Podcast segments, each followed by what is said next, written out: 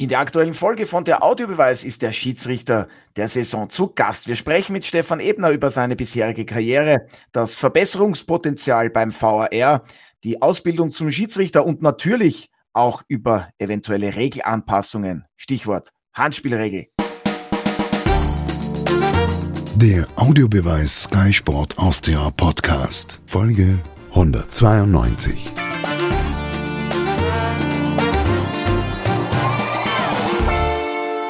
Wir starten mit einer neuen Folge von der Audiobeweis, dem Podcast auf Sky Sport Austria. Alfred Tater, Martin Konrad und Otto Rosenauer freuen sich heute, den Schiedsrichter der Saison begrüßen zu dürfen. Stefan Ebner, herzlich willkommen und vielen Dank fürs Dabeisein. Ja, danke für die Einladung und freue mich schon auf eine spannende Sendung. Ja, sehr gerne. Die Spannung, die ist auf jeden Fall vorhanden. Wir haben sehr viele Themen. Ich habe einiges vorbereitet. Ich bin gespannt, ob wir mit allem auch durchkommen. Gleich einmal Gratulation an Sie. Sie wurden ja von den Managern, Trainern und Präsidenten der zwölf Bundesliga-Vereine zum Schiedsrichter der Saison gewählt. Ähm, wie viel bedeutet Ihnen das? Und wie überrascht waren Sie vielleicht auch, dass Sie Erster geworden sind? Ähm, ja, vorneweg einmal danke für die Glückwünsche. Ähm, beantworte die zweite Frage zuerst. Also es kam doch äußerst überraschend. Ähm, alleine aus dem Grund, dass es ja die letzten Jahre einen Seriensieger gegeben hat. Und ähm, ja, ich war dann schon am Samstag, wie ich das dann die Aussendung der Bundesliga bekommen habe, äußerst überrascht, habe gleichzeitig noch mein äh, Match-Vorbereitungstraining absolviert und wie ich dann zurückgekommen bin, aufs Handy geschaut habe, ähm, ja, sind ja eigentlich die Glückwünsche schon übergangen. Ähm, dementsprechend die Überraschung sehr groß. Und ja, es hat, äh, muss schon sagen, einen sehr, sehr hohen Stellenwert, weil es eben von den handelnden Personen ähm, in der österreichischen Fußball-Bundesliga gewählt wird, sprich von den wirklich Leuten, mit denen du dort auch jede Woche ähm, mehr oder weniger agierst. Und ja, dadurch einfach umso einen höheren Stellenwert auch für mich und ja, ist die Freude natürlich groß. Ja, und der Seriensieger war Harald Lechner, der wurde Zweiter.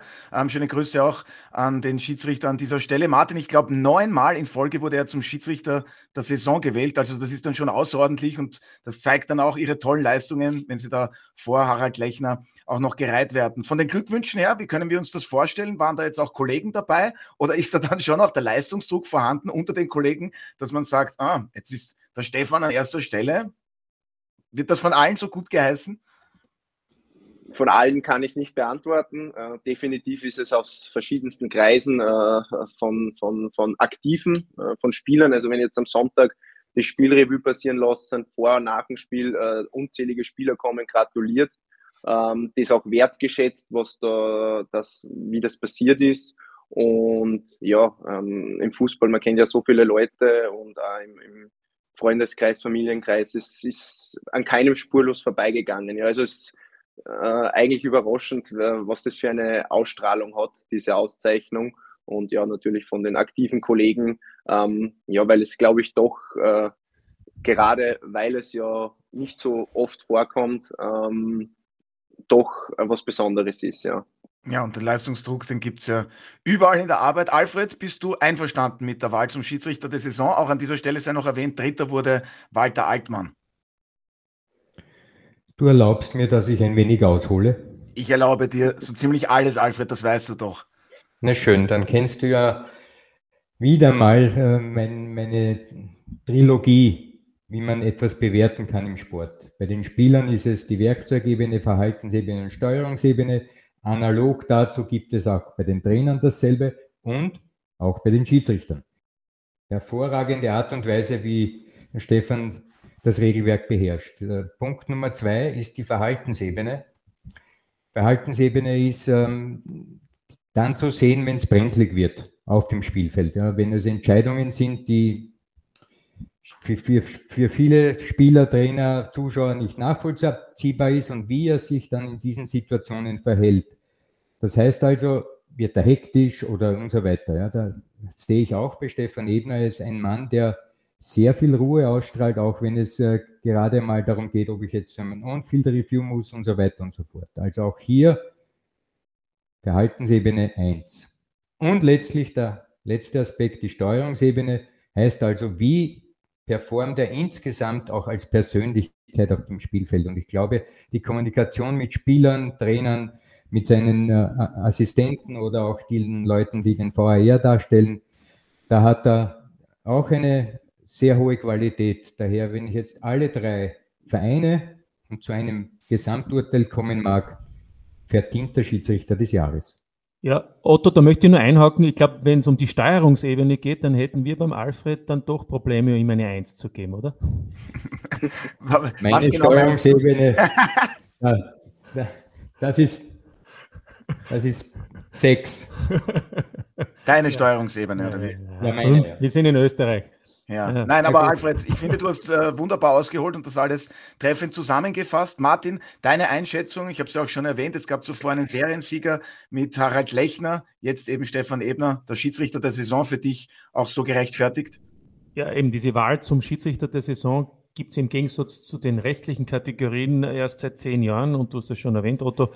Ähm, der Harald Lechner war eben der Abonnementsieger. Ich glaube, es tut allen ganz gut, dass sich das auch ein bisschen auffrischt, auch wenn der Harald Lechner natürlich für viele noch immer die Nummer eins in Österreich ist, zumindest was die Einsätze betrifft, international.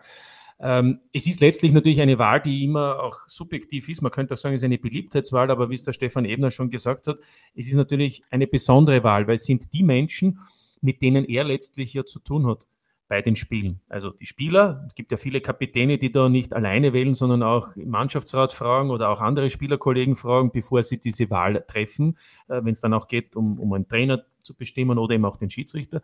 Und es sind die Trainer, ebenso wie die Manager, die ja auch mit den Schiedsrichtern zu tun haben. Insofern ist es schon eine besondere Auszeichnung, weil sie eben auch zeigt, dass offensichtlich der Stefan Ebner in dieser Saison, aber natürlich auch schon mit Vorarbeit unter Anführungszeichen in den letzten Saisonen, diesen Mix eben heraus hat aus einerseits, wie es der Alfred gesagt hat, das Inhaltliche, das heißt die Spielleitung, aber letztlich geht es ja um viel mehr als um die Regelkunde. Es geht ja auch um die Art und Weise, wie kommuniziere ich mit Spielern, mit Trainern in besonderen Situationen, in, emotionalen Stresssituationen.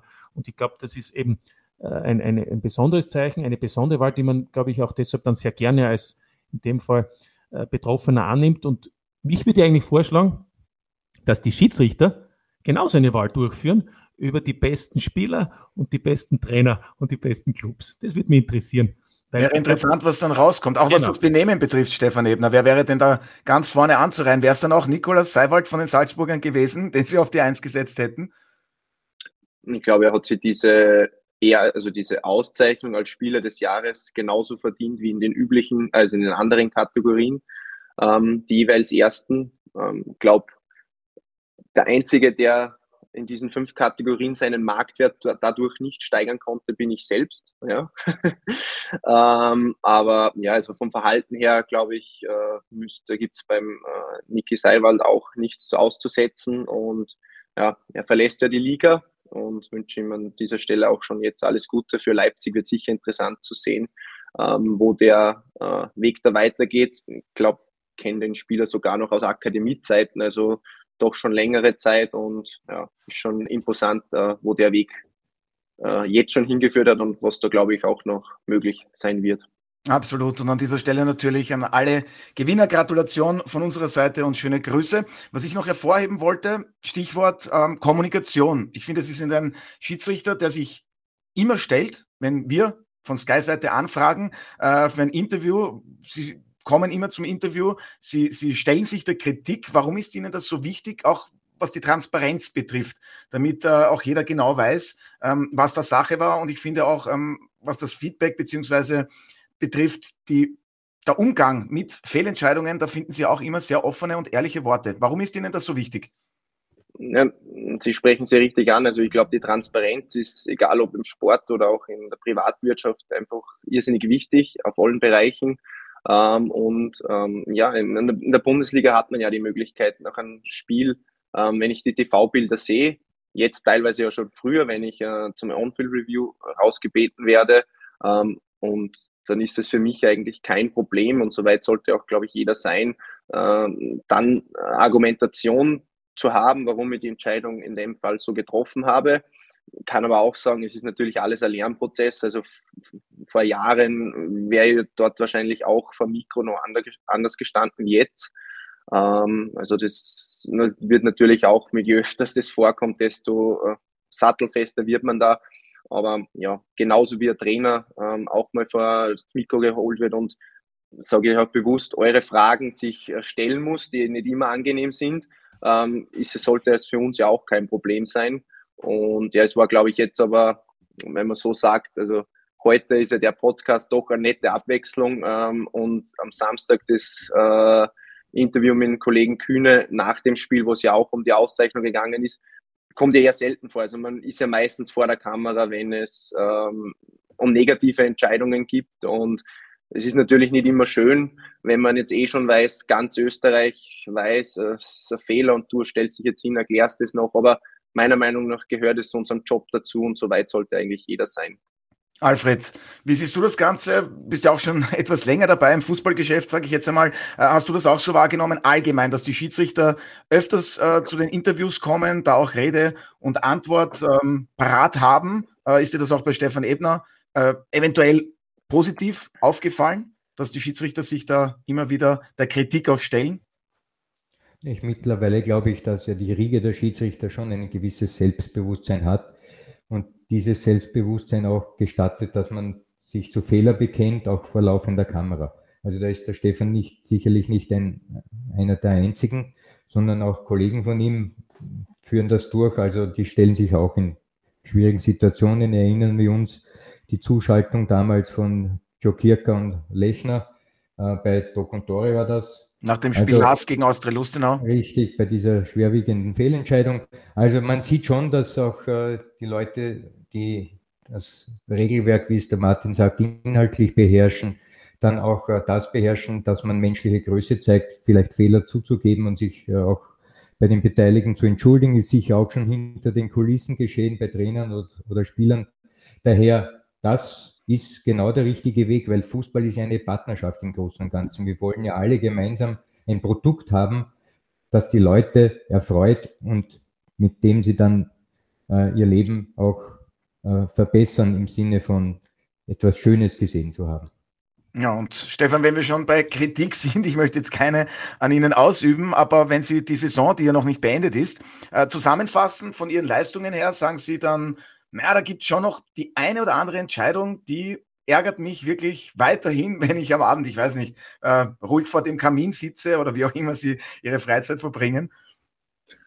Ähm, eigentlich jedes Spiel. Also es gibt in jedem Spiel Situationen, wo man sagt, hätte ich anders lösen können oder wäre wär so besser gewesen. Ähm, ich glaube, äh, äh, Schiedsrichtern ist wie im Fußball üblich auch ähm, Perfektionismus gibt es de facto nicht. Also es ist schwierig, alles richtig zu machen und dann sucht man sich halt immer Details raus. Was kann ich in meiner Leistung nur verbessern? Und ich glaube, das ist auch so dieser, dieser Zugang, den ich dazu habe, in den letzten Jahren einfach irrsinnig viel natürlich mit mir selbst und auch mit den Coaches, die was ich habe, ähm, sehr viel gearbeitet, um gerade an diesen kleinen Schrauben anzudrehen und ähm, dann das zu verbessern. Ähm, es bleibt Gott sei Dank jetzt in dieser Saison ähm, in den Spielen mir keine Entscheidung äh, im Kopf, wo ich sage, ich habe dort einen Spielausgang maßgeblich äh, einen Einfluss drauf gehabt. Ähm, sprich, es ist äh, irgendwie eine falsche Entscheidung und auch dann nachweislich, also zweimal, glaube ich, bin ich korrigiert worden vom VAR. Ja, und das ist ja dann auch das, äh, wo man sagen muss, ist ja schon gut zu wissen, wenn ich Entscheidung ähm, noch so korrigieren kann. Also wenn ich jetzt ein Beispiel nennen darf von, von den Spielen, ich glaube vor drei Wochen war ich in Wolfsberg gegen Altach, ist zu einer Handspielsituation gekommen, so in der 83. Minute und ich hatte wirklich keine Wahrnehmung auf die Szene. Es war ein Handspiel auf der Torlinie, also seitlich des Tores, aber auf der Torlinie, beide Spieler mit dem Rücken zu mir.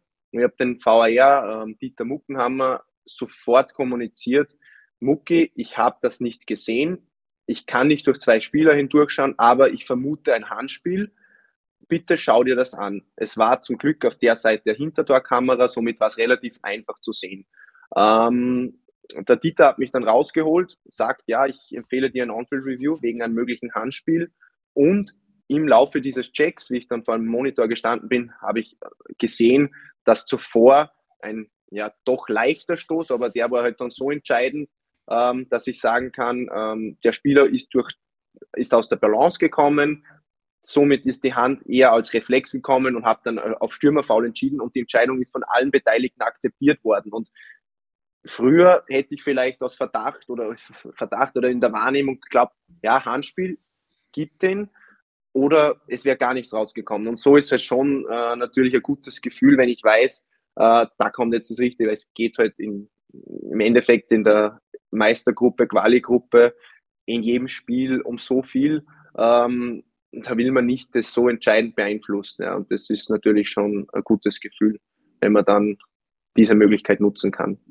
Ja, jetzt haben Sie gleich das Thema angesprochen, der VAR. Es wird weiterhin viel diskutiert, viel kritisiert. Martin, wenn ich dich jetzt fragen würde, sag mir drei, vier nennenswerte Fehlentscheidungen, wo eben der VAR nicht korrigierenderweise eingegriffen hat, kannst du mir sofort fünf aufzählen, das weiß ich. Aber ich, wenn ich dich jetzt umgekehrt frage, sag mir fünf Beispiele, wo der VAR so wie im äh, Fall beim WRC gut eingegriffen hat. Weiß ich nicht, fallen dir dann sofort Beispiele ein? Warum ja, tickt noch, noch, noch, noch ein Beispiel mit Stefan Ebner, das war vor fünf Wochen Austria Wien gegen. Jetzt habe ich jeden Falschen gefragt, du weißt ohnehin alles für, für Stefan Ebner waren es bis jetzt die VR-Entscheidungen immer sehr wichtig, weil da war kurz vor Schluss, im Übrigen, wenn man jetzt sieht, wie eng die Austria mit Rapid um Platz 4 kämpft, da stand es 1-1. Stefan Ebner hat einen Zweikampf als ähm, nicht ähm, Elfmeterreif, also als nicht faul bewertet, aber wurde dann eben durch den VR darauf hingewiesen und dann gab es den Strafstoß und dann mit äh, das 2 zu 1 für Klagenfurt, wenn ich richtig noch das in Erinnerung habe. Correct. Und aus diesem Grund äh, war das zum Beispiel so eine Entscheidung, wo der VR sage ich mal, Gott sei Dank vorhanden war, weil es war immer ein glasklares Foul. Insofern, äh, ich habe mit dem Stefan Ebner ja auch damals gesprochen, das war noch dazu, wo sein UEFA-Mentor im Stadion live war, der Rune Pedersen, ehemaliger äh, FIFA-Schiedsrichter, legendär WM 98, Deutschland, Kroatien 0 zu 3 hat er geleitet. Also uns ist mehr das Ergebnis in Erinnerung, aber er war der Schiedsrichter unter anderem. Ich kann mich äh, erinnern, da war Schucker ein Tor erzielt, oder? Ja, genau, zum Beispiel. Und ähm, da wollte ich nur sagen, und da hat dann auch der Stefan Ebner eben gemeint, und das kann ich jetzt auch nochmal wiederholen, wie wichtig ihm der VR war. Und, und ich glaube, das sind genau die Punkte, wo er natürlich selbst noch das Potenzial sieht, dass er eben vielleicht noch besser steht, um dann eben die Entscheidung ohne VR zu treffen. Aber wie wir wissen, das ist natürlich auch viel Glück und Zufall, dass man gerade die also, richtige Stelle Wenn man hat. über Fehlerquellen äh, redet, und ich habe das, glaube ich, unmittelbar nach dem Spiel schon gesagt, ähm, der Strafstoß, der tut mir eigentlich auch jetzt noch ein bisschen weh. Ähm, nicht nur, weil der, der, mein Coach und Mentor im Stadion war, ähm, sondern einfach aus dem Grund, es war eine Entscheidung, die du eigentlich am Feld erkennen musst, ohne, ohne Videoschiedsrichter und das ist jetzt auch eigentlich so, wo ich sage, im Frühjahr war das so wahrscheinlich meine, mein größter Fehler, aber es ist irgendwie doch, ja, wir haben es korrigiert und somit ist das Richtige rausgekommen. Ja, der, der Spielausgang wurde durch das nicht maßgeblich beeinflusst, aber muss schon selbstkritisch sein und ähm, ich weiß, also Grund für diese Entscheidung ähm, hätte eigentlich kein Videoschiedsrichter brauchen dürfen. Gott sei Dank war er da, somit war es kein Riesenthema mehr, aber wenn man selbstkritisch genug ist, ähm, ja, sollte schon eine Entscheidung sein. Die, weil ich glaube, im Stadion hat man es ja auch relativ schnell erkannt, dass das äh, nicht, wie es von uns wahrgenommen worden ist, ein Ball gespielt, sondern eigentlich nur gegen den Mann. Und ja, das schmerzt natürlich, wenn man so klare Sachen dann nicht sieht. Aber auf der anderen Seite sieht man wieder, ähm, es geht doch im, im, im, im, im Spiel oft eine Situation, es sind halt diese klassischen Wahrnehmungsfehler, du nimmst etwas wahr, und siehst eine Minute später, das war kompletter Blödsinn. Ja. Äh, auch mit dem muss man klarkommen. Ähm, aber wenn ich das, ähm, was der Fredel da vielleicht da positiv am Beginn gesagt hat, also gerade da muss ich ja die Ruhe haben, um die, die Entscheidung also ähm, für mich richtig dann zu entscheiden, weil wenn ich dann schon mit einem gewissen Stresslevel wieder rauskomme, ähm, ja, also da muss man wirklich das Ganze rausnehmen und die Situation nochmal ganz neu betrachten. Und in dem Fall war es ja, glaube ich, relativ leicht. Also es waren ja keine zehn Sekunden, die ich dort vom Monitor verbracht habe.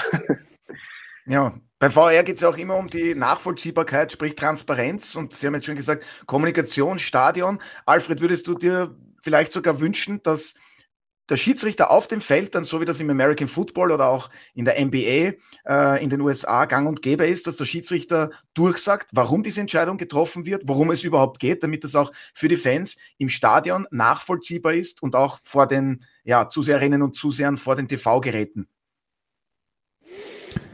Puh, naja. Habe ich dich jetzt überrascht mit dieser Frage? Nein, nein, aber ich will, ich will nicht mit amerikanischen Sportarten den heiligen Fußball ähm, besudeln. Also lasst die Amerikaner ihr Ding durchziehen, bleiben wir bei unserem. Gut, Stefan, sehen Sie das ähnlich oder wäre das so eine Adaption beim VAR, Zusammenarbeit mit dem Schiedsrichter? Ganz schwierig einzuschätzen, ob das jetzt, es ist ja mittlerweile bei der Club-WM ähm, im Dezember, glaube ich, war die, ähm, ist ja das schon getestet worden. Ob das wirklich jetzt für den Stadionbesucher äh, diesen Mehrwert hat, äh, stelle ich jetzt einmal stark in Frage.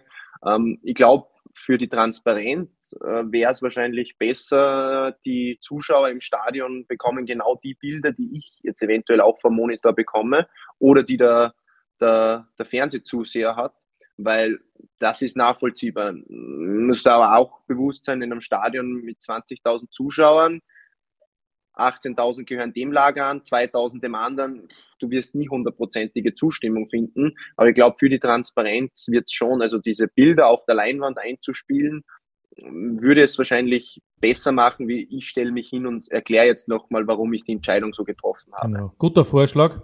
Und im Übrigen gibt es, glaube ich, Otto, ähm, wesentlichere Probleme, Stichwort Handspiel. Äh, Wo es aber, soweit ich die ersten Informationen gehört habe, äh, was ähm, geben soll für die kommende Saison. Auf internationaler Ebene eine, eine klarere Positionierung, was jetzt tatsächlich strafbar ist und was nicht. Ja, aber dann nehmen wir dieses Thema gleich auf. Ich weiß, wir haben schon etliche Male darüber diskutiert, aber was wäre für Sie die beste Regel, allgemein zu sagen, Hand ist gleich Hand im 16er? Alfred hatte da schon verschiedene Varianten anzubieten, wann es ein strafbares Handspiel ist. Es wird wohl eine ja nicht enden wollende Diskussion bleiben, Stefan, oder wie sehen Sie das Ganze?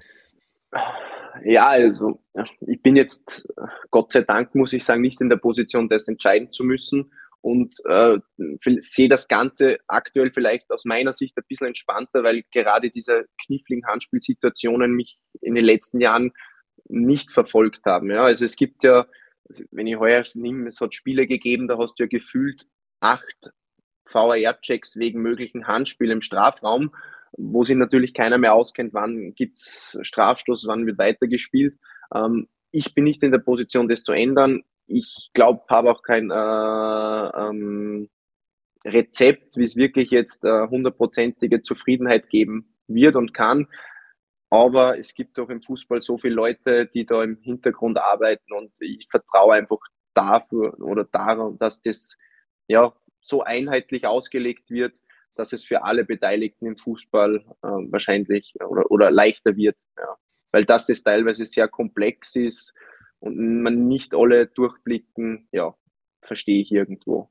Also ich kann den Unmut durch, durchaus nachvollziehen. Martin, kannst du das noch kurz zusammenfassen, in welche Richtung da wieder die Handspielregel angepasst wird? Ähm, bin nicht, bin nicht in diesen Komitees, aber was Warum man so nicht? hört, will die, ja, das, soweit man es hört, will die UEFA da doch gewisse Vorgaben äh, mit, der, mit Beginn der kommenden Saison machen. Ähm, wird natürlich genauso wieder Diskussionen geben. Die Frage ist ja dann, wie die nationalen Verbände das wieder umsetzen. Dann noch kurzer Einschub. Gerade wir Österreicher nehmen ja sehr viel aus Deutschland an und innerhalb der UEFA sagt man ja, dass die Deutschen ohnehin einen eigenen Weg gehen. Also da gibt es dann schon die nächsten Diskussionen, wie wird das dann vielleicht auch von Österreich in Zukunft gehandhabt. Fakt ist, es geht um Details. Ich nenne nur ein Beispiel wenn ein Spieler zu Boden fällt, dann ist es, finde ich, das Menschlichste von allem, dass man sich irgendwie abstützt. Ja?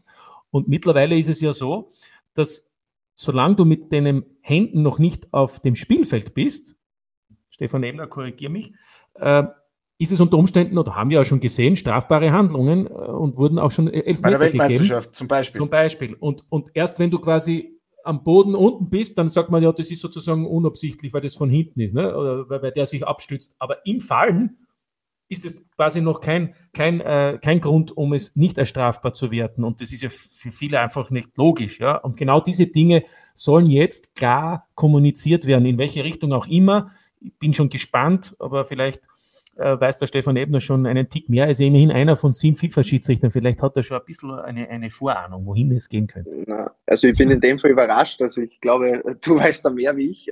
Na, Martin Konrad ähm, ist immer perfekt ja, informiert. Das ist ja, das merkt man. Na, aber es hat auch einen Grund, warum ich mich mit dem aktuell noch nicht befasse. Ähm, ich will jetzt die Saison nur so beenden und noch nicht so in die Zukunft denken, weil Fußball ist eh extrem schnelllebig. Aber ja, diese Regeländerungen kommen ja dann eh sehr zeitnah und wirklich jetzt diese Saison fertig bringen und dann mit den Themen befassen, die, ja, wie er richtig sagt, also die Sommerpause ist ja relativ kurz, also es wird bei mir ja auch wahrscheinlich nicht so lange dauern, bis ich dann wieder im Einsatz bin und ja, dann musst du dich eh sofort umstellen und bin natürlich gespannt, was da kommen wird, ähm, habe mir aber da jetzt noch nicht näher damit befasst. Ja, Alfred, ich glaube, wir lassen das jetzt mit der Handspielregel, weil da werden wir heute nicht mehr fertig werden. Dann dauert der Podcast drei Stunden und ich glaube, das wollen alle Beteiligten, ich sage mal, vermeiden. Aber Alfred, wenn wir beim VAR sind, was stört dich am meisten? Ist es, wie auch manche Spieler finden, dass es eben keine einheitliche Linie gibt. Jetzt nicht nur was die Handspielregel betrifft, sondern allgemein. Manchmal gibt es dann Situationen, das ist dann eine klare Fehlentscheidung, dann gibt es den On-Field-Review. Manchmal fragen wir uns alle, warum kommt der On-Field-Review nicht? Also noch einmal die Frage, das, was dich am meisten stört, ist das das Fehlen dieser einheitlichen Linie?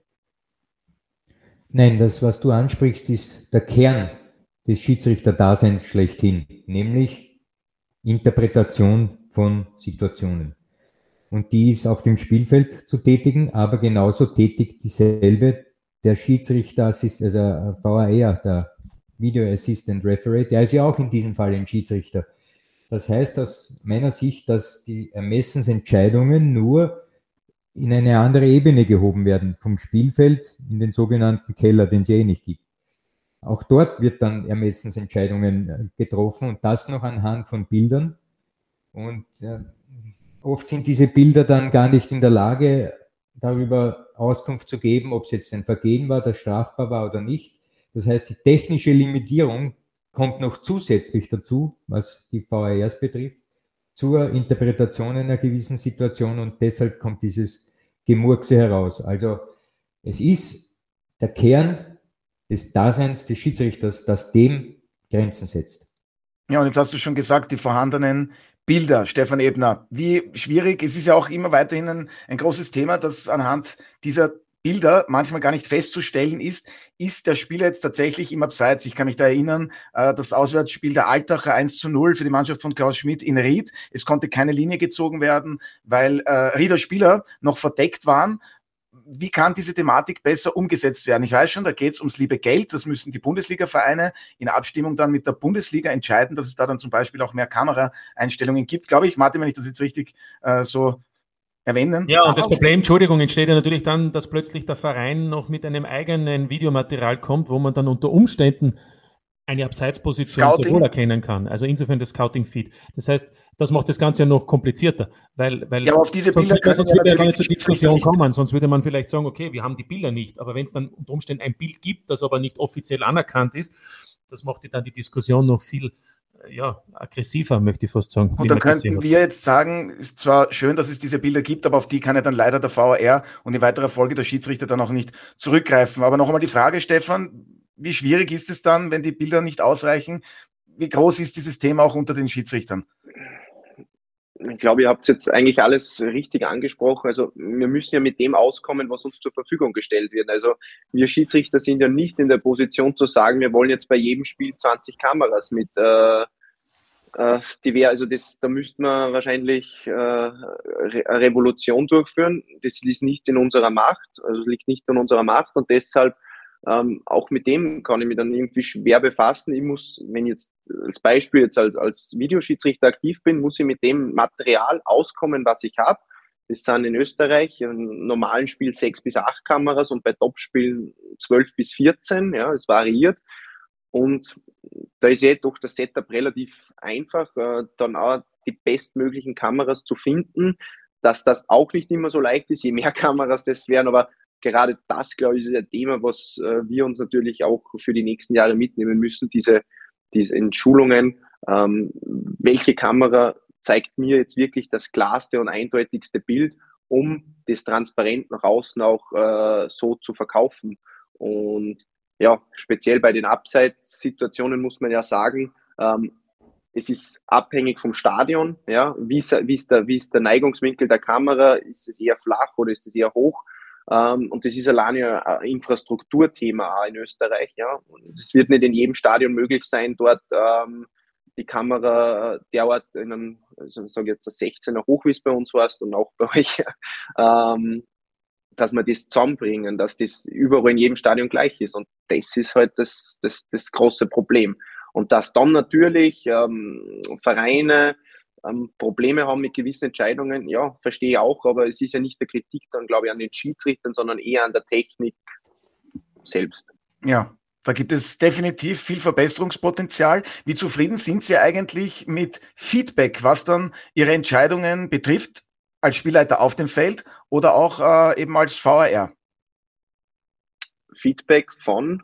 Von außen und von innen. Hätte ich noch dazu ähm, sagen können, stimmt. Ja. Ähm, naja, also das Feedback ist ja natürlich, wir haben in jedem Spiel gibt es ja einen Beobachter, der im Stadion ist. Und äh, bei jedem Spiel in der VR-Zentrale gibt es ja auch einen Supervisor.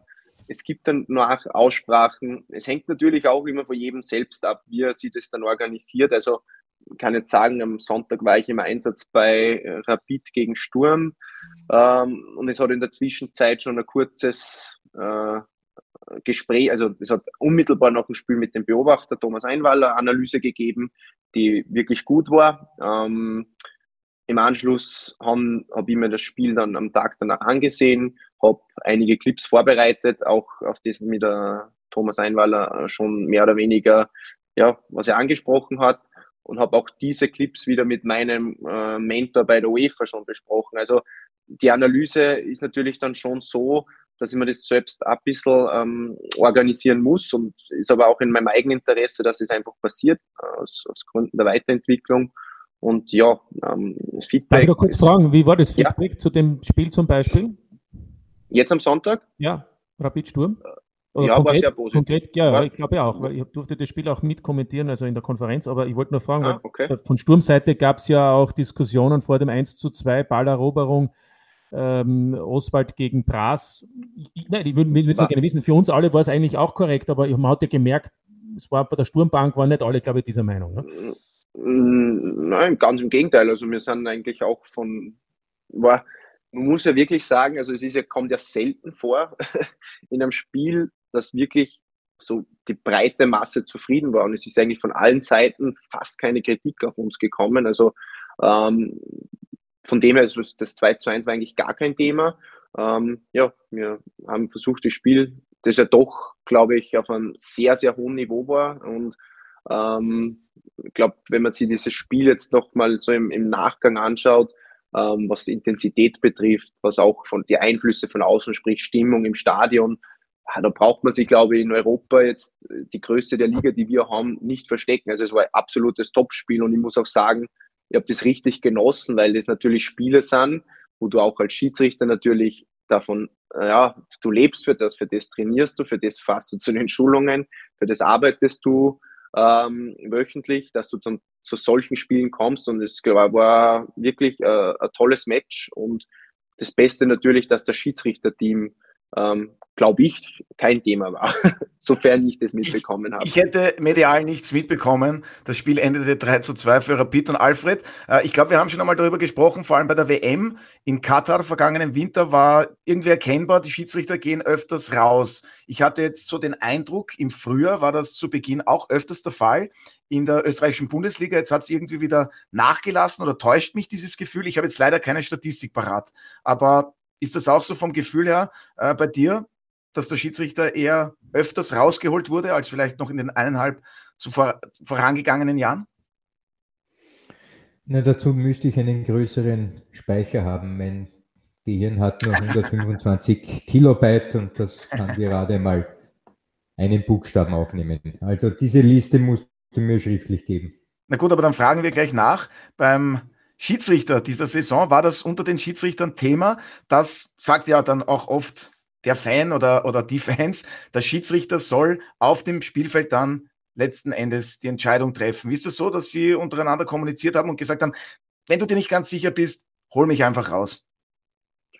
Ich glaube, ähm, diese Möglichkeit sollte es immer geben, egal ob in der ersten Runde oder am letzten Spieltag, weil die Entscheidungen ja grundsätzlich gleich bleiben. Und ähm, es hilft jetzt nicht eine Situation oder Entscheidung im Strafraum beispielsweise, am letzten Spieltag anders auszulegen, weil vielleicht noch mehr Brisanz drauf ist wie am Spieltag 1. Also da muss ich auch ehrlich, da wehre ich mich auch dagegen.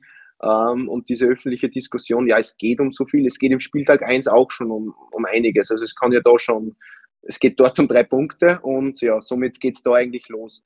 Ähm, ich bin nach wie vor ein Fan, dass man einfach dabei bleibt, die, die, die Kernkompetenz des Schiedsrichters ist, die Entscheidungen am Spielfeld zu treffen und der VAR soll unterstützen bei krassen Fehlentscheidungen.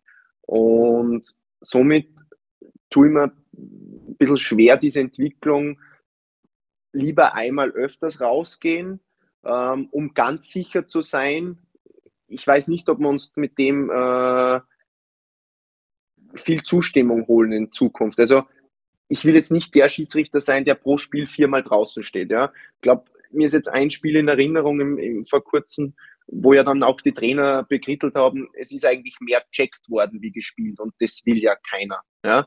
Und es waren ja sehr komplexe Situationen. Somit ähm, bin ich schon dafür, dass man diese Entscheidungen beim Schiedsrichter am Feld lassen, bei den Assistenten am Feld lassen und dann wirklich, wenn es Entscheidungen gibt, wo ich mit doch auch, die, wie wir gesagt haben, dieses Kamerasetup relativ schnell erkenne, dass es sich um einen krassen Fehler handelt, dann sollte eingegriffen werden und ja, das ich glaube, so ist es auch gut zusammengefasst, denn ansonsten könnten wir auch fragen, wo fangen wir an, wo hören wir auf? Dann dauert ein Spiel, glaube ich, zwei Stunden, weil es andauernd Checks gibt. Martin, glaubst du trotzdem, dass vielleicht in weiterer Folge dann auch so Sachen für den VR dazukommen wie bei gelb-roten Karten, dass sich da der VR dann auch einmelden kann, äh, melden kann? Und diskutiert wird ja auch immer, Wäre es jetzt ein Einwurf gewesen? Wir erinnern uns, Klagenfurt oder gegen Eckball. Wiener Austria oder, oder Corner. Ja. Glaubst du, dass das auch kommen wird? Aber dann sind wir wieder beim Thema. Wo fangen wir an? Genau, wo, wo ist der Einwurf entscheidend und wo nicht? Und, und ich sage gleich einmal, so einfach und eindeutig wie bei diesem Spiel, wo es ja letztlich dann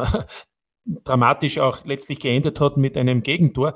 So einfach ist es ja nicht, das festzustellen, auch nicht mit dem Kamerasetup, weil du hast ja nicht parallel zur Seitenhautlinie eine Kamera, die das wirklich sieht. Und ich bin ganz beim Stefan Ebner. Es sind die Herrschaften auf dem Feld und es sind ja eigentlich vier, die das eigentlich beurteilen sollten und auch beurteilen können, weil die machen das ja eh schon seit Ewigkeiten. Ja, und in einer gewissen Weise haben sie auch die beste Sicht und eben dann, wenn es das Problem gibt, dann kann man eingreifen. Also es ist schwierig, und, und nur dann zu sagen, ich greife dann ein, wenn es das Bild hundertprozentig hergibt, wie bei diesem Outeinwurf, das sollte dann eben auch wieder ein Problem, weil dann hat es viele Outeinwürfe, wo man nicht eingreifen kann. Also, oder auch bei, bei Eckbällen.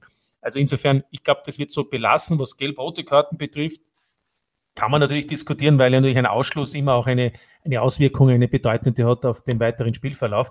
Aber, aber da sind wir jetzt eh wieder bei einem Punkt, das entscheiden ja nicht wir und auch nicht die österreichischen Schiedsrichter, sondern es entscheidet das IFAB und damit letztlich geht es dann weiter. Also es geht ja um Nuancen, wo die, sich die nationalen Verbände oder in dem Fall auch der Kontinentalverband UEFA bewegen können. Und das ist eben zum Beispiel bei diesem strafbaren Handspiel, da kann man natürlich dann Richtlinien geben, in welche Richtung es geben soll. Und ich glaube, in diese Richtung wird es jetzt einmal für die kommende Saison gehen. Und, und das ist ja dann hoffentlich schon vielleicht einmal ein erster Schritt, dass man nicht nach jedem Spiel ähm, ähm immer über diese Handspielregel, ich würde das jetzt nicht nochmal aufmachen, das Thema, aber ich ärgere mich ja selbst, dass man es mittlerweile als normal gilt, wenn ein Spieler mit beiden Händen verschränkt am Rücken den Gegner attackiert. Das ist die unnatürlichste Bewegung. Das ist die unnatürlichste Bewegung, aber das ist die Folge dessen, damit man ja nicht in den Verdacht kommt oder den Schiedsrichter quasi dann das, zum Problem bringt. Jetzt muss ich entscheiden, was ein Handspiel das strafbar ist oder nicht. Und das ist mittlerweile absurd. Jetzt hast du das Thema aber wieder aufgemacht. Ja, die Handspielregel. Wir werden es nie lösen. Ähm, und der Optimalfall ist, äh, Stefan Ebner hat es hier auch angesprochen, dass der Schiedsrichter das sofort selbst auf dem Spielfeld erkennt und die Szene richtig beurteilt. Auch hervorzuheben, seit Anfang des Jahres sind sie FIFA-Schiedsrichter. Gratulation auch äh, hierfür. Ende Jänner waren sie, glaube ich, in Rom. Da hat es Fitnesstests gegeben und auch Schulungen. Ähm, wie waren da Ihre Erfahrungswerte? Wie genau ist das dort alles abgelaufen? Und wie besonders waren auch diese Erfahrungen für Sie? Ähm, ja, stimmt, danke. Ähm, auch hier an dieser Stelle für die Glückwünsche. Ähm, ja, äh, war nach dem Trainingslager in, in, in, in der Türkei möglichst gut natürlich vorbereitet, auch für die UEFA. Und ja, man kommt dann schon äh, so ein bisschen ins Ungewisse, weil ja nicht nur ich dort war, sondern auch die neuen UEFA-Schiedsrichter aus den anderen Ländern. Und ja, ist ja für alle Neuland gewesen. Ähm, gleichzeitig äh, war ja auch der Kurs der Elite ähm, für die Schiedsrichter, die jetzt im Frühjahr noch in Champions League, Europa League und Conference League eingesetzt worden, Und da war der große Vorteil, dass er mit dem Harald Lechner noch ein Österreicher dabei war. Ähm, ich möchte auch sagen, der sich da wirklich äh, sehr vorbildlich und, und ja, fast schon väterlich um mich gekümmert hat. Also er hat mir eigentlich so alles gezeigt, die Leute ein bisschen näher gebracht. Und es ist ja gut, wenn man ein bisschen wem hat, ähm, ja, der so einen ein bisschen führt. Ähm, ja, es war sehr spannend, natürlich sehr viele Eindrücke, ähm, speziell was jetzt die Schulungen angeht, ähm, vom Tech, also von der Technik angefangen über die Bildqualität, was dort ähm, gezeigt worden ist. Also es war schon top. Es hat dort auch ein Training am Spielfeld gegeben mit ähm, äh, Videotest, äh, mit äh, Fernsehern, ja, am liebsten hätte ich ihn gern einpackt. Also das, ja. Und es war wirklich so ein Live-Training am Spielfeld, doch äh, unter, unter Stress, unter Belastung.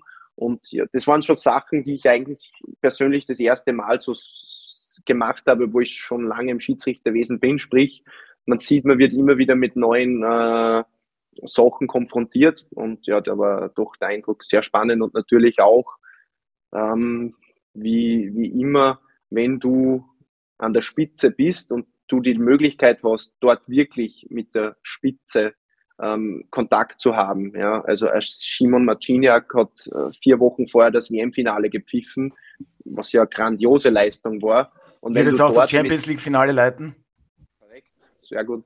Ähm, und ähm, wenn du mit dem beim Frühstück oder jetzt nur wenn du am Buffet stehst und kurz redest und das ist natürlich schon, also muss man schon sagen, da profitierst du natürlich als Junger und ich bin zwar vom Alter nicht mehr so jung, aber im Schiedsrichteralter ist man dann doch äh, mit 31 zählt man noch zu den Jüngeren, ähm, dann ist es schon was Besonderes. Und ja, ich glaube, ich habe von dem her sehr profitiert und habe im Frühjahr schon gemerkt, dass ich da sehr viele Sachen mitnehmen habe können.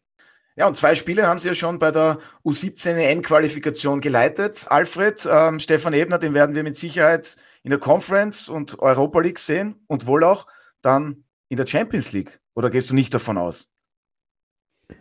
Ja, eine Karriere kann man ja nicht planen, ja. Es hängt immer davon ab. Schön wär's. Naja, eh, aber wir haben einen Ausdruck gebracht, den ich ja besonders liebe. Auch Schiedsrichter ah. können sich entwickeln. Ja, den nächsten und, Karriereschritt setzen. Ja, genau. Und äh, da ist natürlich auch die Frage, wie ist das Umfeld gestaltet, um die Entwicklung voranzutreiben oder noch zu befeuern. Mit anderen Worten, was wird sich jetzt in den nächsten Wochen, Monaten, vielleicht Jahren beim ÖFB tun, was die Professionalisierung des Schiedsrichterwesens betrifft? Weil das würde sicherlich auch äh, ein neuer Booster sein für unsere Schiedsrichter, wenn sie sehen, es ist Licht am Ende des Tunnels. Ja, perfekt. Die Überleitung von dir, Alfred, das ist nämlich der letzte große Block, den ich natürlich notiert habe. Jetzt ist es so, beim ÖFB wird eine Position geschaffen, die sich um noch professionellere Strukturen kümmern soll, hauptamtlich, für Management und Schulung der Schiedsrichter. Ähm, diese Person wird wohl nicht nur äh, im Inland gesucht, auch aus dem Ausland sollen sich da Leute beworben haben, soll auch mit umfangreichen Kompetenzen ausgestattet werden. Stefan Ebner, jetzt fragen sich viele, kommt dieser Schritt nicht viel zu spät beim ÖFB?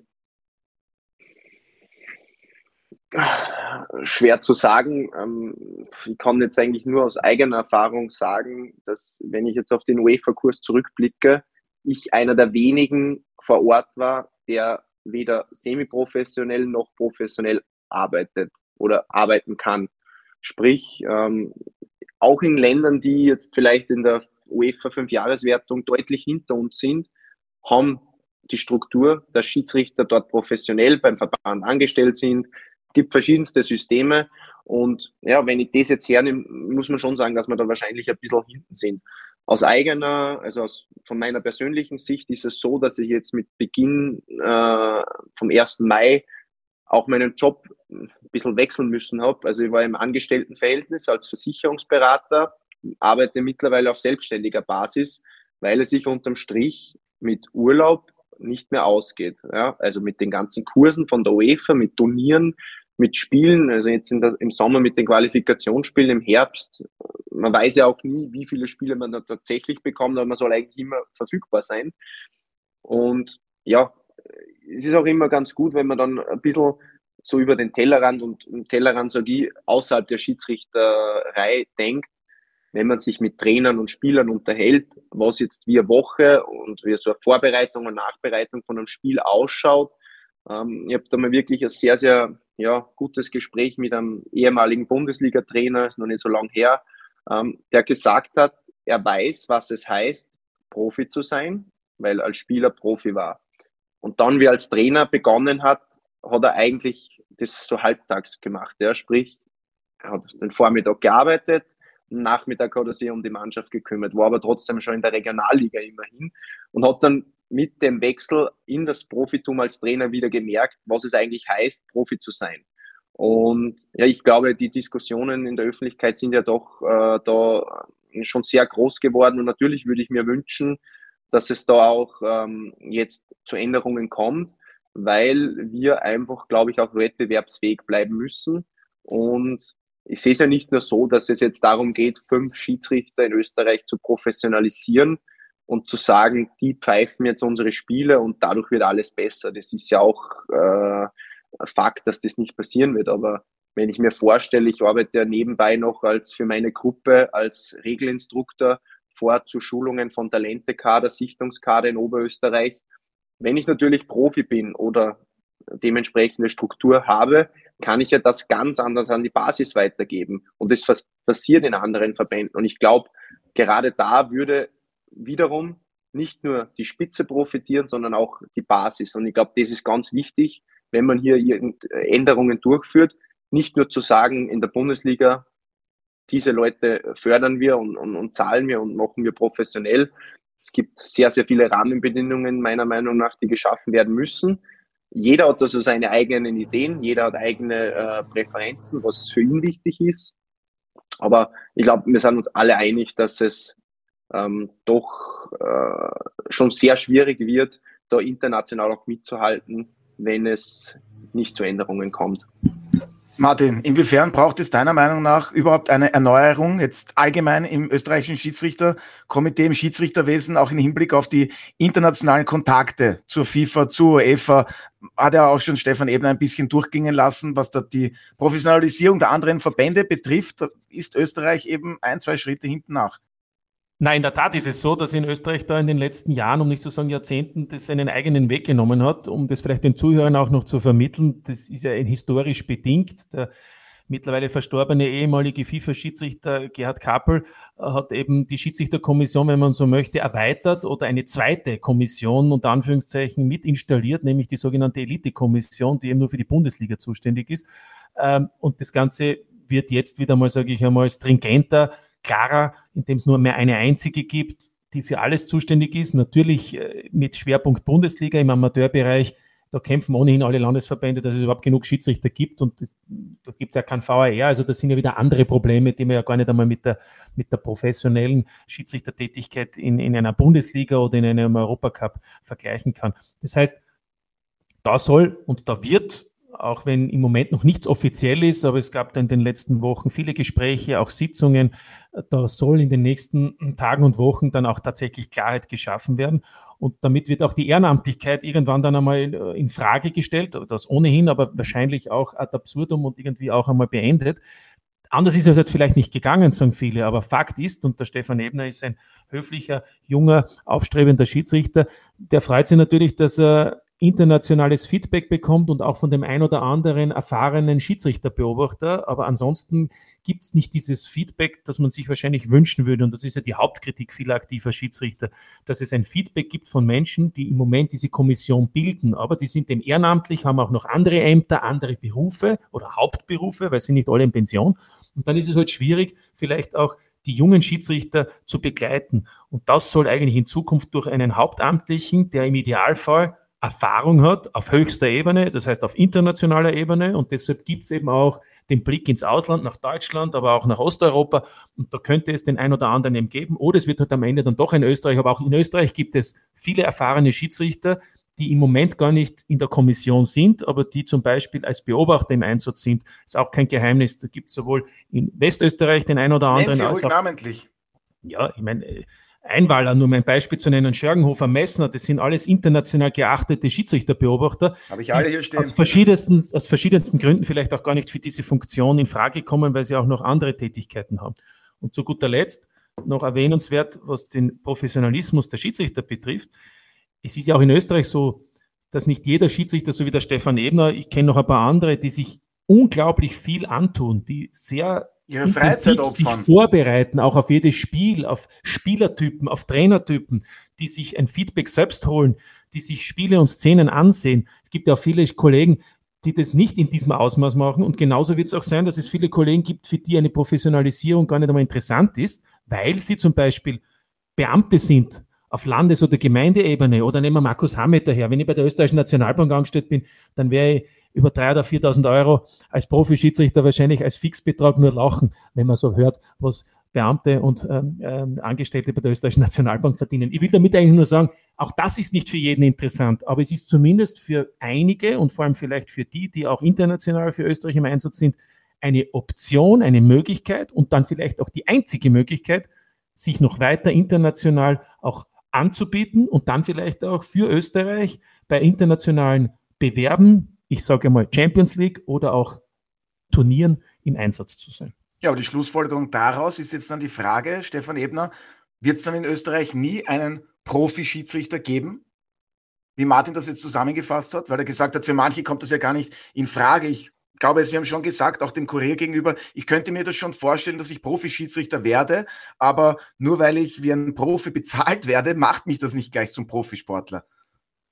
Genau, also was damit gemeint ist, wie vorher schon ähm, erwähnt, es gehört einfach die Rahmenbedingungen geschaffen. Also nur zu sagen, ich gebe jetzt ähm, dem Stefan Ebner so viel Geld und du bist jetzt Profisportler, macht aus mir nicht automatisch einen Profi. Also es muss natürlich da Struktur drinnen sein. Äh, der Martin hat es ganz gut angesprochen. Also es müsste ja natürlich auch die Leute, die im Hintergrund arbeiten, sprich nicht nur die Schiedsrichter am Platz, sondern die Coaches, die Beobachter, auch da müsste was passieren, weil wenn ich jetzt hernehme, Vergangenheit jetzt äh, auch in Österreich, der Stefan Messner, der angesprochen wurde, ist auch einer, der mich jetzt am UEFA-Weg dort äh, gecoacht hat oder jetzt noch immer coacht.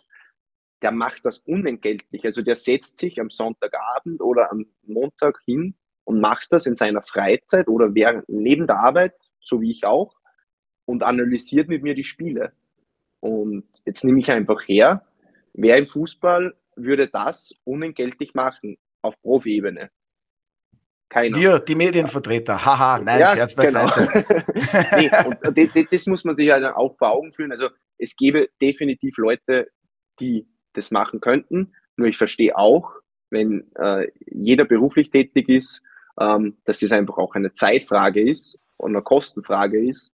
Und da passiert ja so viel ehrenamtlich und, und, und, und, und was ja viele Leute nicht mitbekommen, das muss man auch wirklich in dem Fall mal ansprechen, die machen das ja für, für wirklich ein geringes, also wenn ich einen Beobachter hernehme, man, wer sehen würde, was die Beobachter in Österreich für ein Bundesligaspiel bekommen, ich bin jetzt einfach mal so frech und sage, es würden viele, viele nicht in den Bus einsteigen für ein Auswärtsspiel, ja, und der Robert Schörgenhofer fährt für diese Gage, das ja nicht einmal als Gage bezeichnen kann, von Vorarlberg nach Wien und ist eigentlich das ganze Wochenende unterwegs. Also das muss man dann auch schon sehen bei aller Kritik, die natürlich immer angebracht ist oder die da kommt auf uns.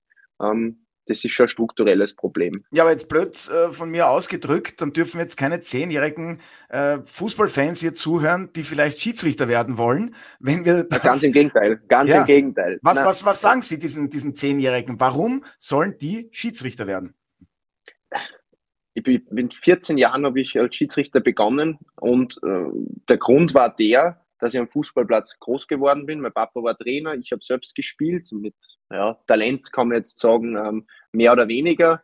Ähm, und durch das ist man einfach im Fußball, wie gesagt, ja eh tagtäglich unterwegs gewesen. Und faszinierend war für mich immer schon, ich weiß jetzt nicht, ob der Fredel zu der Zeit in Ried war, aber zum Beispiel Ried war ja natürlich aufgrund der, der meines Monats ein Stadion, wo wir sehr oft in der Bundesliga waren.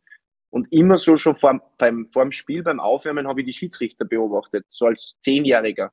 Und weiß man ja nicht warum, aber mir hat das einfach fasziniert, diese damals wirklich noch oft so in schwarzer Kleidung und ja, deswegen, und ich bin mit 14 dann, habe mir ähm, der Verein, bei dem mein Papa Trainer war und ich habe mich dort, die haben halt in der, bei den Vorspielen nie beim Kopf für die Linie und sie haben mich da hingestellt und haben gesagt, du bist sowieso da, du machst es. Ähm, und dann haben sie mit 14 gesagt, probier mal dieses Schiedsrichter, mach den Kurs und schau dir das an.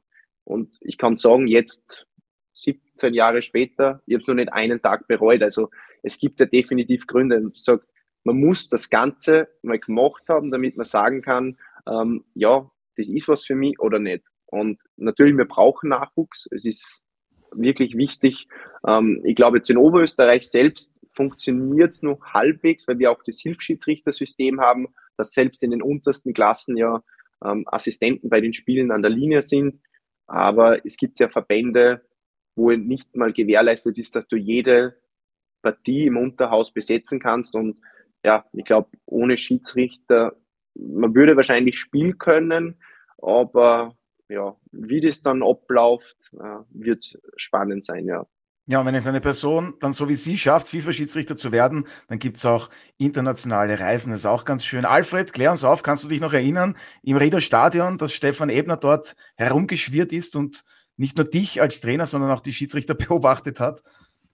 Ich habe jetzt schon eine Zeit gerechnet. Her. Ja, bitte. Er muss 1992 geboren sein, ist das richtig? Ich glaube 91. Ein, nein, aber wird nächste Woche 32. Ach, Alles gut. Juni. Korrekt, ne? Alles aber gut. 91, ah, 91. 91. Da war der Alfred Trainer. Zehn Jahre, zehn Jahre war ich Trainer in Ried, richtig später, 2001. Und jetzt könnte man sagen, Alfred, du warst kein Vorbild für den Stefan Ebner, weil er wollte eben Schiedsrichter werden und nicht Fußballtrainer. Also musst du dich da nicht so, so gut aufgewärmt haben und benommen haben. Nein, nein, nein. Na gut, Alfred, also, aber dass wir, dass wir auch wieder ernst werden von den ganzen professionellen Strukturen beim ÖFB, äh, wird ja immer lauter, da ruft danach und da wird jetzt eben ein hauptberuflicher, eine Haupt, ich bekomme es gar nicht raus, ich weiß es nicht, es wird eine Person eingesetzt, die das Ganze hauptberuflich macht und ich habe es ja vorhin schon angesprochen beim ÖFB, damit die Strukturen dann auch professioneller werden. Es wird nicht von heute auf morgen gehen, das ist klar, aber ist das der erste große, wichtige Schritt für dich, Alfred, beim ÖFB? Ja, der ÖFB ist ja ein Landesverband, so wie der DFB einer ist und der italienische Verband. Überall sind dort die Bestrebungen ja im Gange unter folgenden Auguren oder Vorzeichen, sagen wir besser. Der Fußball ist mittlerweile ein Wirtschaftsunternehmen geworden, ein weltweites, wo enorme Summen umgesetzt werden. Die Hauptprofiteure sind die Spieler zurzeit.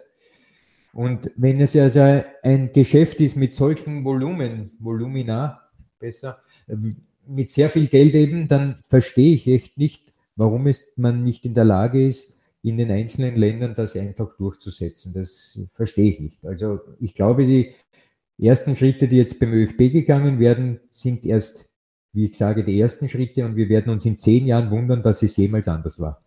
Aber es ist positiv, dass offensichtlich jetzt auch erkannt wird, dass man finanziell eben da ein bisschen auch etwas investieren muss und, und zwar auch ins Schiedsrichterwesen auf dieser Ebene. Und das ist jetzt beim ÖFB angekommen und letztlich äh, auch, weil es die Liga gerne hat und vielleicht unterstützt ja auch die Liga, so wie beim VAR, da gibt es ja auch äh, von beiden Seiten ein, ein Zustandekommen, sowohl vom ÖFB als auch von der Liga. Also insofern, ich glaube, das ist äh, erkannt worden und ich glaube, die Schritte werden gesetzt und das wird auch kommen, aber wie der Stefan eben am Ende auch sagt, nur mit der Tatsache, dass wir Professionalität einführen, heißt noch lange, dass deswegen automatisch jede Entscheidung richtig sein muss. Ja, das sind alles das wird wohl die Tatsache, geben. dass es Professionalisierung bei den Spielern ist, heißt nicht automatisch, dass jeder kicken kann. Genau, aber es ist insgesamt besser geworden, glaube ich, Alfred, in den Laufe der letzten Jahrzehnte durch die Professionalisierung, wenn man allein die Intensität nimmt, wie sich das Spiel auch verändert hat, oder nicht? Ja, Spiel kann man ja mit mehreren Komponenten äh, betrachten. Intensität ist nur ein Teil davon. Man kann Spiel auf vielen Ebenen lieben. Intensität muss ihm nicht immer im Vordergrund stehen. Das ist ja erst in letzter Zeit aufgekommen mit diesem Pressing-Wahnsinn und so weiter. Also die Intensität hat garantiert zugenommen und die Athletik auf jeden Fall.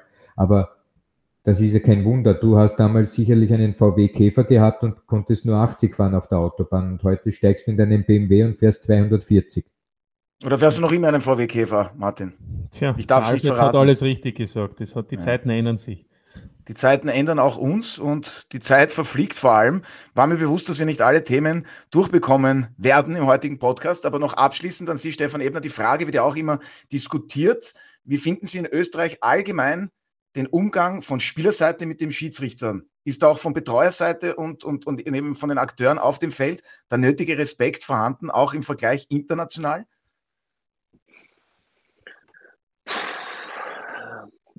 Kurz, Jetzt kurz ja nichts Falsches sagen, denken nee, Sie nee, gerade. Nein, nein. Ähm, naja, es ist ja so, jetzt ist ja, wenn ich jetzt sage, als Schiedsrichter der Saison, ist ja, glaube ich, zu Anfang, ist jetzt mehr oder weniger auch vielleicht der Beliebtheitspreis, aber es geht, glaube ich, um die Art und Weise, wie man mit den Menschen kommuniziert. Und ich glaube, das ist einfach, also bei uns sagt man, wie es das in den Wald einschreist, kommt es ja wieder aus. Ja?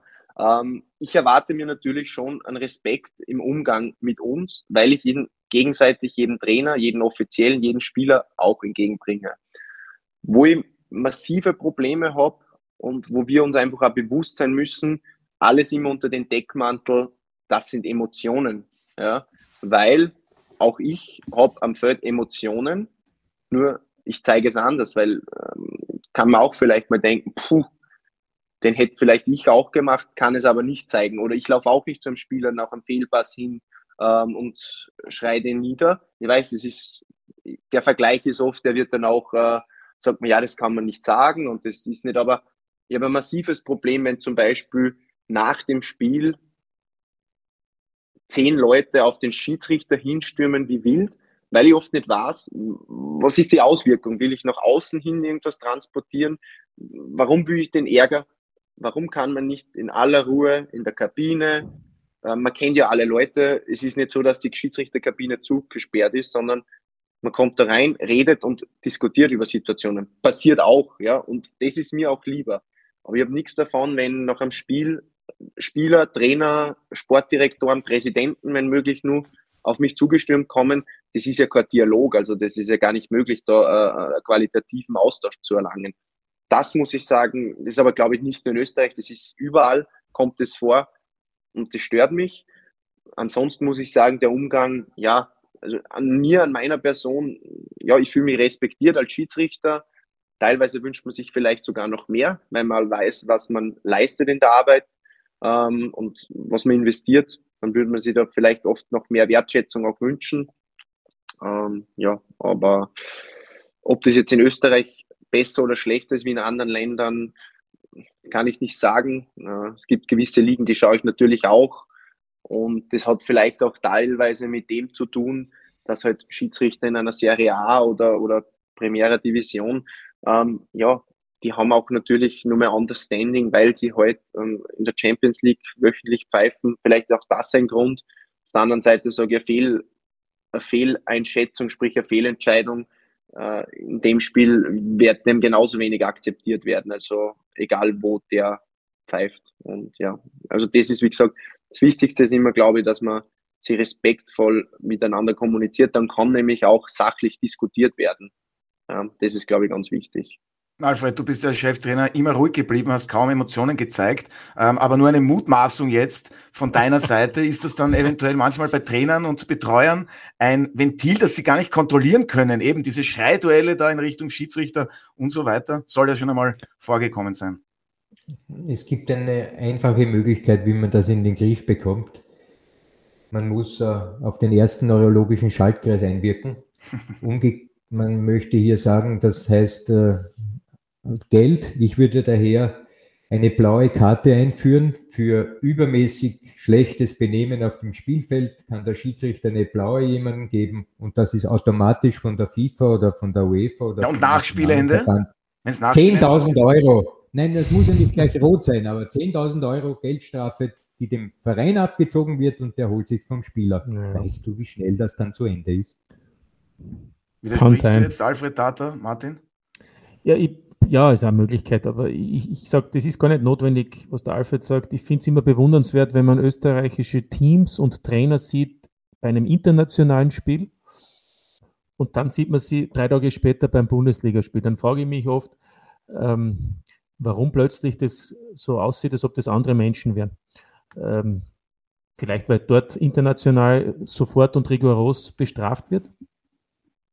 Vielleicht, weil der Respekt dann doch gegenüber einem österreichischen Schiedsrichter ein anderer ist.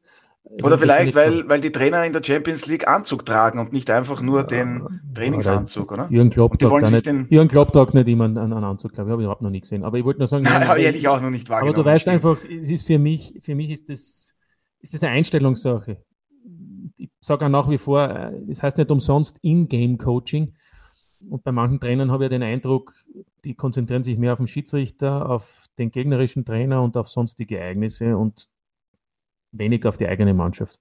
Ja, dann wollen wir uns darauf konzentrieren, dass es noch eine Runde in dieser Bundesliga-Saison gibt. 32. Runde. Am Freitag gibt es die Quali-Gruppe und am Samstag dann die Meistergruppe. Und Stefan Ebner, Sie sind noch einmal eingeteilt, mindestens, nämlich beim Spiel Austria Wien gegen den österreichischen Serienmeister, gegen den FC Red Bull Salzburg. Ansonsten, da gibt es ja dann noch die drei Europacup Playoff-Spiele. Wissen Sie da schon mehr, ob Sie da vielleicht dann auch im Einsatz sind oder war es das dann für Sie mit dieser Saison?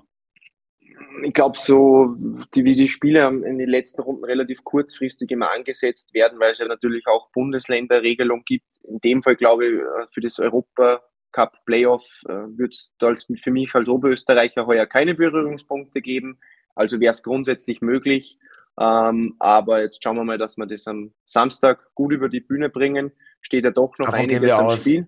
Steht ja doch noch einiges am Spiel. Ähm, und speziell für die Austria aber auch, glaube ich, Salzburg will sich nochmal ähm, äh, gut verabschieden aus der, aus der Saison und natürlich auch für mich. Wir wollen dort auch ähm, möglichst gute Leistung bringen, ähm, alle miteinander und ja, freue mich dann auch, wenn es in eine kurze, aber doch hoffentlich erholsame Pause geht. Ja, die haben sie sich dann auch redlich verdient und natürlich alles Gute für Samstag bei der Partie Wiener Austria gegen den FC Red Bull Salzburg. So, dann sage ich vielen lieben Dank an die heutige Gesprächsrunde. Allen, vor allem natürlich bei unserem Gast, Stefan Ebner. Alles Gute für Sie privat, aber natürlich auch als Schiedsrichter. Wir hoffen, wir sehen Sie dann bald irgendwann in der Champions League. Aber das kann ja auch noch etwas dauern. Alles Gute auf jeden Fall und vielen Dank fürs heutige Dabeisein. Dankeschön. Hat wirklich sehr viel Spaß gemacht und äh, auch euch noch viel Spaß. Vielen Dank, Danke. sagen wir dann natürlich. Und auch vielen Dank, wie immer, an dieser Stelle an Alfred und Martin. Es hat wahrlich sehr viel Spaß gemacht. Danke. XX Large Version. Ciao. Ja, mit geringer Wortmeldung. Von wem? Von dir? Naja, klar. Ist es jetzt gut oder schlecht, Alfred? Das, das ist sogar sehr gut. Und das seht ihr diese Woche auf Sky. Ja, und damit geht's noch ab zu den Programmhinweisen. Am Mittwoch gibt es um 21 Uhr das Europa League Finale zwischen dem FC Sevilla und der AS Roma. Wir starten mit unserer Vorberichterstattung um 20.15 Uhr auf Sky Sport Austria 1. Am Freitag gibt es die letzte Runde der Qualifikationsgruppe. Alle drei Begegnungen finden um 19.30 Uhr statt und am Samstag geht es um 17 Uhr mit den drei Partien der Meistergruppe weiter. Am Montag folgt das Europacup Playoff zwischen dem ersten und zweiten der Quali-Gruppe. Damit darf ich mich für heute von Ihnen verabschieden, bedanke mich recht herzlich fürs Zuhören, wünsche Ihnen noch einen angenehmen Tag und bis zum nächsten Mal bei der Audiobeweis. Das war der Audiobeweis. Danke fürs Zuhören.